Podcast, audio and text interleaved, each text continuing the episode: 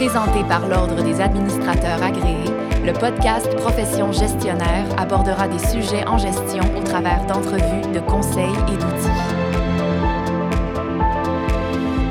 L'intelligence collective est identifiée comme un levier essentiel pour transformer les organisations et pour s'assurer d'une performance qui va être durable.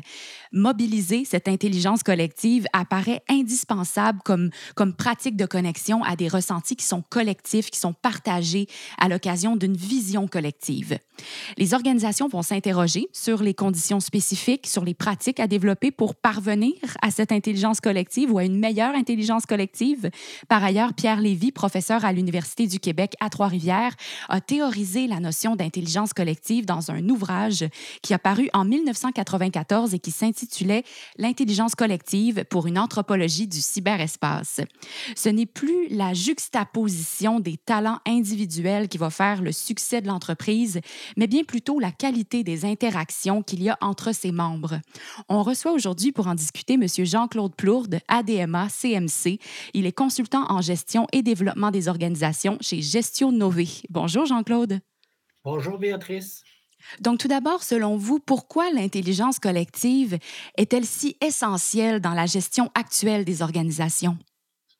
Ben, il y a deux éléments qui militent en faveur de l'intelligence collective. Il faut comprendre que dans les organisations, c'est d'abord la gestion des connaissances, un travail individuel puis un travail collectif. Et il y a de l'échange d'informations puis de connaissances pour soit un meilleur produit, soit un meilleur service, pour euh, ramener un, nouveau client. Et on utilise présentement des forums électroniques, des espaces virtuels, de la messagerie instantanée, euh, des courriels, des téléconférences. Mais ça, c'est à la base de l'intelligence connectée. Dans le cas de l'entreprise, on va dire pour réussir à long terme, il faut aller plus loin. Il faut travailler avec euh, l'équipe, il faut travailler sa motivation et il faut travailler à comment arriver à travailler ensemble, à, mieux travailler ensemble. C'est ça la base de l'intelligence collective, c'est le travail de groupe. La, deuxième information, c'est dans gestion des connaissances, il y a un domaine qui s'appelle le non-dit.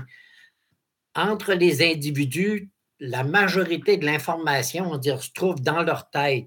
C'est sûr qu'on a des rapports, on a des procédures, on a des systèmes d'information, mais il faut trouver le moyen d'aller chercher cette banque de connaissances qu'il y a dans, entre les deux oreilles des individus et justement euh, la mettre en valeur. Ça, c'est la première euh, facette au niveau de la gestion des connaissances. La deuxième facette, quand on regarde ça, c'est un petit peu au niveau de la sociologie des organisations. Au 20e siècle, c'était des, organisations qui étaient plutôt artisanales. C'était un passage d'informations ou de connaissances euh, père-fils et il y avait une empreinte paternaliste. 1930, après la guerre et la dépression, les conditions de vie étaient plus difficiles. Euh, il y avait un début de compétition. Les organisations scientifiques du travail sont arrivées avec Taylor. Et là, on s'est inscrit dans un management qui est plus un management directif. En 1960, on a remplacé la qualité pour la quantité. On a adopté des règles, les cadres euh, ont été engagés pour gérer les employés, pour contrôler la qualité. Et là, cette, cette euh, phase-là, on va dire, c'est une phase de management bureaucratique.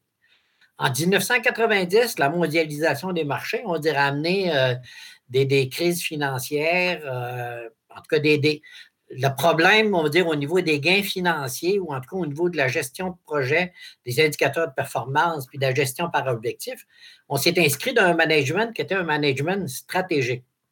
Et aux années 2000, il y a eu la précarité de l'emploi. On se souvient de la crise financière du pétrole, on dire, qui a été engendrée par le pétrole. Et là, les employés, on dire, ont commencé à regarder beaucoup plus le bien-être que les avoirs. Ils ont commencé à vouloir conseiller vie privée, vie familiale. Euh, et les entreprises ont senti qu'il y avait un désengagement des salariés. Les gestionnaires ont commencé à essayer de se rapprocher des salariés et ont commencé à demander une participation dans l'entreprise.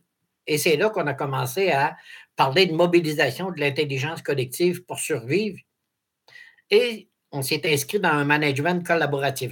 quand on regarde un peu l'histoire, c'est sûr qu'il y a encore des entreprises qui sont restées sur le modèle directif des années 30, bureaucratique des années 60, stratégique des années 90, mais dans l'environnement volatile, incertain, complexe et ambigu qu'il y a présentement, le management de l'intelligence collective est la voie des années 2000. De plus en plus, on, dirait, on, passe d'une décision qui était une décision verticale à une décision horizontale. On est passé d'un processus qui s'appelle le savoir-faire au savoir-être et savoir décider. C'est pour ça qu'on commence à parler des euh, organisations agiles. Et je, vois que j'aurais peut-être dû vous la poser dès le départ, cette question-là, Jean-Claude. La notion même d'intelligence collective, de quoi on parle lorsqu'on parle de ça? Comment on pourrait la définir? Et qu'est-ce qu'elle permet aussi? Euh, c'est fondé sur le partage, l'entraide et la co-création. Management d'intelligence collective permet, à l'aide d'outils et de techniques, de développer et gérer les ressources intellectuelles d'une équipe afin d'obtenir une performance collective plus grande que la somme des performances individuelles. Ça suppose, pour le groupe, le partage d'informations, le respect des, règles communes, euh, de nombreuses relations sociales et un bénéfice pour chacun des membres à collaborer. Euh, dans le fond, c'est la capacité d'un groupe à prendre une meilleure décision, davantage dépendante de l'intelligence du groupe, l'intelligence émotionnelle des membres en particulier que des capacités de raisonnement individuel des individus. Ça va beaucoup plus loin qu'un processus organisationnel qui favorise l'espoir coopératif, comme on a vu en début d'entrevue, mais c'est le passage de l'intelligence connectée à l'intelligence du collectif. C'est pour ça que les relations euh, sont tellement importantes. OK. Ah bon, alors vous dites que l'intelligence collective va demander des techniques, des outils d'animation spécifiques. C'est bien ce que vous avez mentionné. Pouvez-vous nous en dire un peu plus là-dessus? Dans le cas de l'intelligence collective, on ne peut pas penser que euh, l'auto-organisation va favoriser une bonne ambiance de travail pour justement voir est-ce qu'il y a de l'intelligence collective. On a juste à penser qu'il y a des biais cognitifs comme la paresse de certains membres ou la polarisation collective ou la soumission à l'autorité ou, en, bout de ligne, le statut du chef qui ont des impacts sur le fonctionnement du groupe. C'est pour ça que ça prend certaines techniques ou certains outils. Deuxième élément, c'est qu'on ne peut pas non plus copier un modèle qui a déjà fonctionné ailleurs.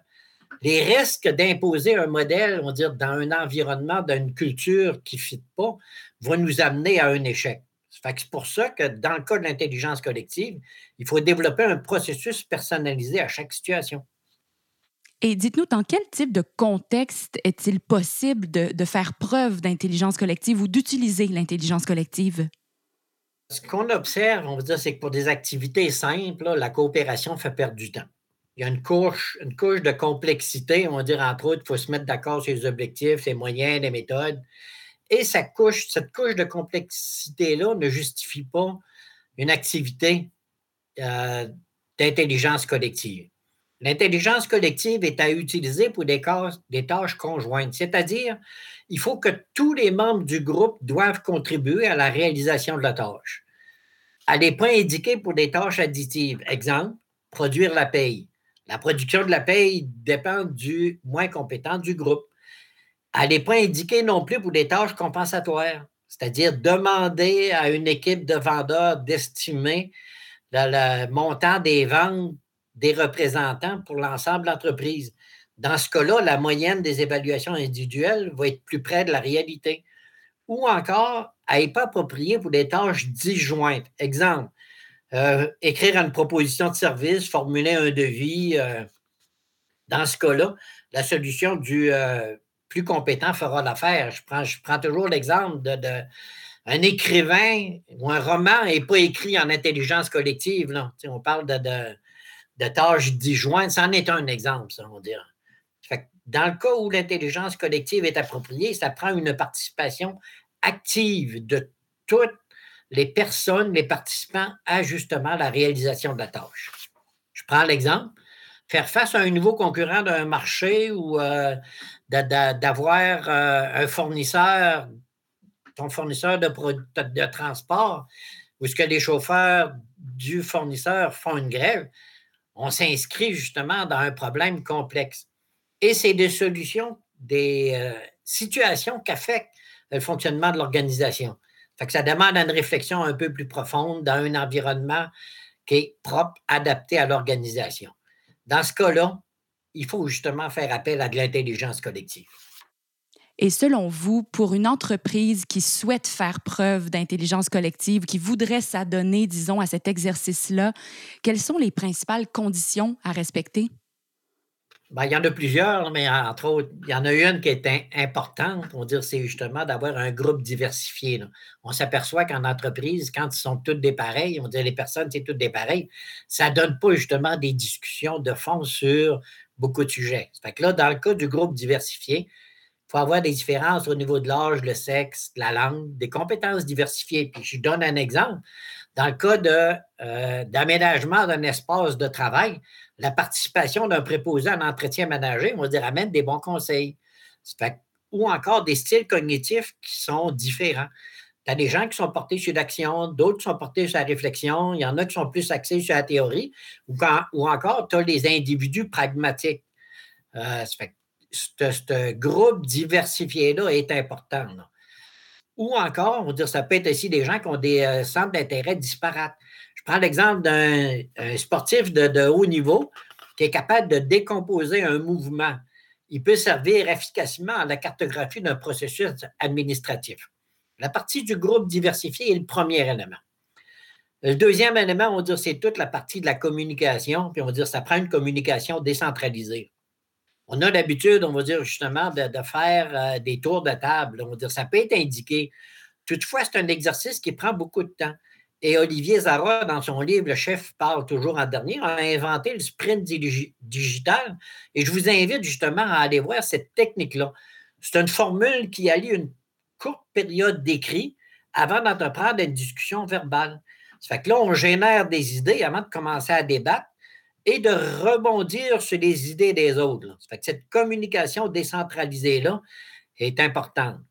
On doit privilégier l'écoute pour entendre et non écouter pour répondre. Et il faut choisir un animateur qui facilite la motivation, euh, la découverte puis l'apprentissage, c'est fondamental dans le cas de la communication. Viser l'équilibre homme-femme, les études montrent que la participation des femmes se traduit souvent par une euh, meilleure capacité à résoudre les conflits. On comprend, on va dire que quand on justement travaille sur des problèmes complexes, on va dire les, euh, les, positions peuvent justement se camper. Et là, on va dire le partage ou l'équilibre homme-femme, on va dire, peut être euh, important. Ça prend aussi des gens qui ont une sensibilité sociale et l'empathie. L'empathie qu'on qu'on essaye de développer, on dit qu'on n'a pas eu quand on a été euh, dans nos formations. Euh, cette empathie-là, on va dire, nous permet justement de, d'arriver à ce que chacun connaît l'autre. Il, y a une capacité de comprendre ce que l'autre pense ou ressent euh, sur la base d'indices visuels. cette sensibilité sociale-là est importante. Autre élément de fond, c'est la mémoire transactive. Puis non, je l'explique un peu, c'est la connaissance des compétences des autres membres. L'étape de prise de contact est fondamentale quand on fait un exercice d'intelligence collective et on a l'habitude de se présenter en disant je viens de tel endroit, je fais tel job. Il faut aller un peu plus loin, on dire justement, dans cette euh, connaissance des autres. Ça permet à l'équipe de découvrir la complémentarité des rôles. L'intelligence collective va être autant décuplée où chaque membre aura pris conscience des compétences de l'autre et pourra utiliser ses compétences à justement aller plus loin, on va dire, dans ses tâches. Il y a l'assertivité, on va dire, c'est justement la capacité de faire valoir son point de vue tout en se montrant à l'écoute, respectueux et non intrusif sur les autres c'est en même temps être capable de prendre sa place dans la discussion, mais laisser la place aux autres. Ça fait que là, on dirait qu'il faut refuser dans ce cas-là les, euh, comportements d'agression, de, domination. Bon, dans le cas du décideur, ce que ça oblige, c'est qu'il faut s'ouvrir aux influences minoritaires, entrevoir une voie qui n'a pas été explorée. Et dans le cas du membre de l'équipe, il faut justement casser la femme moutonnière, c'est-à-dire la cinquième personne qui a une position différente, on va dire euh, des quatre autres qui viennent dénoncer, doit être capable de dire, dénoncer sa position qui est différente et se faire confiance dans ce qu'elle va exposer comme euh, information, euh, suivre son intuition, exprimer justement sa compréhension du problème.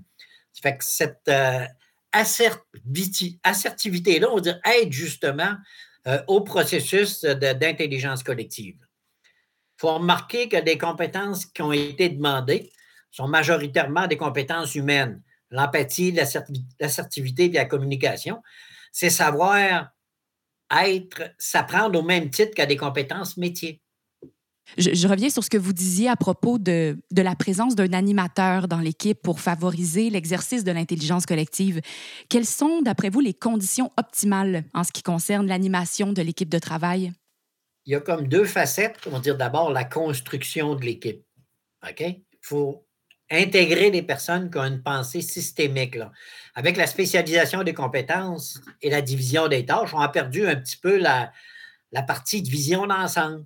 Chacun est cantonné dans son champ d'action, se préoccupe peu des secteurs des autres. Fait que la pensée systémique cherche à comprendre le système dans son ensemble plutôt que par sa, sa décomposition. Ça, c'est le premier élément.